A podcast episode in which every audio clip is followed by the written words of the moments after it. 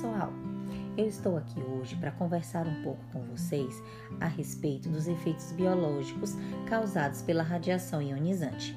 Nós iniciamos esse semestre falando sobre a descoberta do raio-x por Holden em 1895 e como houve um uso indiscriminado dessa energia por parte de toda a população.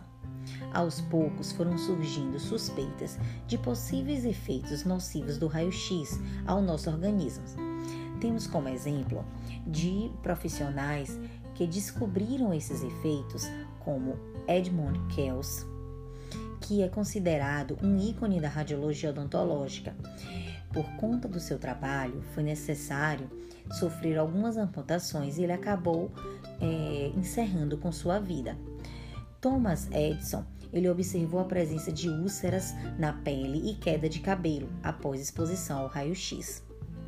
Apesar destes casos e de muitos outros, demorou algum tempo para desvendar como estes efeitos deletérios agiam no organismo e, mais ainda, para se estabelecer um limite formal com as condutas de radioproteção. Nós já estudamos nas aulas anteriores o que é radiação ionizante e o processo de ionização vamos dar uma recapitulada aqui em algumas coisas. A ionização, ela trata-se da capacidade de transformar um átomo eletricamente neutro em um íon, seja de carga positiva ou negativa. Estes átomos instáveis vão em busca de sua estabilidade à medida que se combinam com outros íons ou radicais livres, formando assim novos elementos que são prejudiciais para o nosso organismo.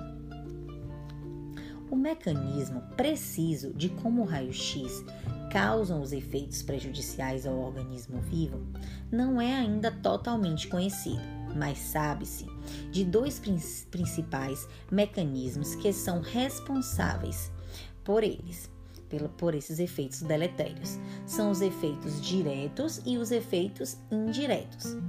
Os efeitos diretos são quando ocorre quebra de ligações químicas das moléculas biológicas do interior das células, principalmente DNA e RNA.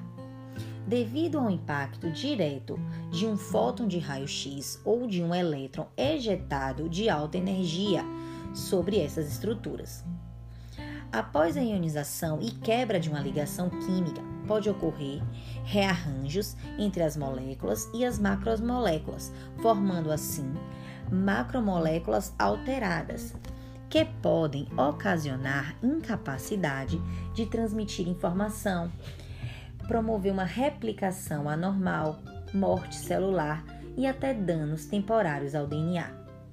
Já os efeitos indiretos são resultados da ionização da água ou de outras moléculas, as células do nosso organismo, elas são constituídas por 75% de água. Essas moléculas são as mais prováveis ionizadas, né? As moléculas de água, justamente com a interação do raio-x, resultando então na formação de radicais livres. Estes radicais livres, por sua vez, são altamente reativos, podendo ligar-se entre si ou com outras moléculas organizando assim substâncias que são altamente tóxicas. E essas substâncias tóxicas podem prejudicar o nosso organismo. Nós temos como exemplo, né, dessas substâncias que se formam a água oxigenada e o gás hidrogênio.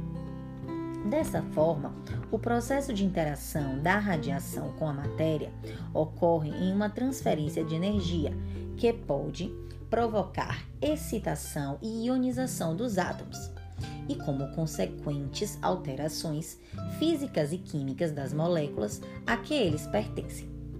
Se as moléculas afetadas estão em uma célula viva, esta pode ser danificada.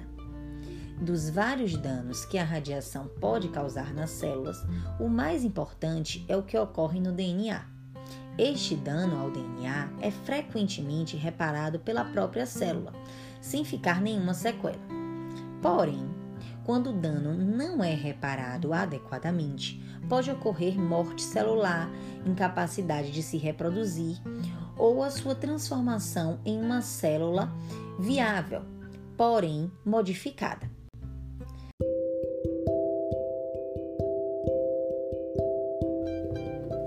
Já vimos até agora que a radiação provoca efeitos deletérios ao organismo, e isto independe da quantidade a que é exposto. Entretanto, uma pequena quantidade de radiação não será suficiente para provocar uma manifestação clínica ou genética, mas certamente provocará uma reação celular com quebra e desorganizações de molécula. Esse último efeito que eu falei, com desorganizações de molécula, né, é, quebra das estruturas celulares, é chamado de efeito somático e este é responsável por destruição de tecido com maior radiosensibilidade. Como exemplo, nós temos o tecido vascular, o sexual e o oftal. Já em relação aos efeitos genéticos, ocorrem mutações por quebra de cromossomos que contêm os genes, ocorrendo reorganização aleatória e alterando o padrão hereditário. Os efeitos somáticos, eles podem ser subdivididos em dois: agudos ou imediatos e nos crônicos ou de longo prazo. Os agudos são quando aparecem logo após a exposição e são resultado de uma grande dose de radiação. Já os efeitos somáticos crônicos são originários de um longo período de exposição. Existe um período de latência antes do início dos efeitos. O exemplo que temos é de uma paciente que foi exposta à radiação durante 20 anos e com isso desenvolveu leucemia. Além dos efeitos deletérios da radiação ionizante, podem ser classificados em determinísticos e histoclásticos. Os efeitos determinísticos, como o próprio nome já diz, são aqueles que certamente aparecerão relacionados a uma determinada dose de radiação recebida chamada de dose limiar, que está diretamente relacionada com a severidade do dano causado por esse efeito, tá? por essa interação com o raio-x.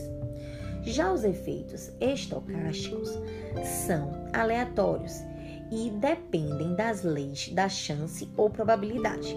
Nestes casos, não existe dose limiar. Este efeito ele pode ocorrer com qualquer dose de radiação Quanto menor a dose, menor a probabilidade de dano celular. Mas a severidade do, do dano não é relatada pela magnitude da dose de indução. Tá?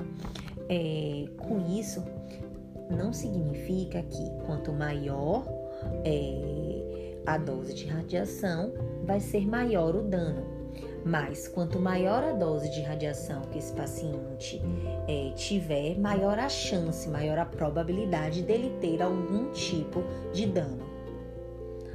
Em vista de tudo que conversei com vocês hoje e nas aulas anteriores, fica claro que os efeitos deletérios do raio-x deixaram um grande rastro na história, não é verdade? Muitas pessoas ficaram mutiladas ou perderam suas vidas. No entanto, ainda hoje, é incrível, mas encontramos vários profissionais que simplesmente ignoram ou não acreditam que as radiações ionizantes podem provocar efeitos nocivos sobre o organismo vivo. E assim deixam de tomar os devidos cuidados e as precauções necessárias. As normas e condutas de radioproteção já são tema para o nosso encontro na quinta-feira. Mas antes disso, eu quero deixar para vocês é, pesquisarem e refletirem dois questionamentos. O primeiro, eu queria que vocês vissem de todos esses efeitos que eu conversei com vocês aqui até agora, qual ou quais desses efeitos deletérios é, se aplicam à radiologia odontológica. E o outro questionamento é: o raio-x ele causa câncer? Então, gente, eu vou chegando ao fim aqui da nossa conversa. Estou ansiosa para o nosso encontro na quinta e saber o que vocês têm a me dizer sobre esses dois questionamentos. Até lá!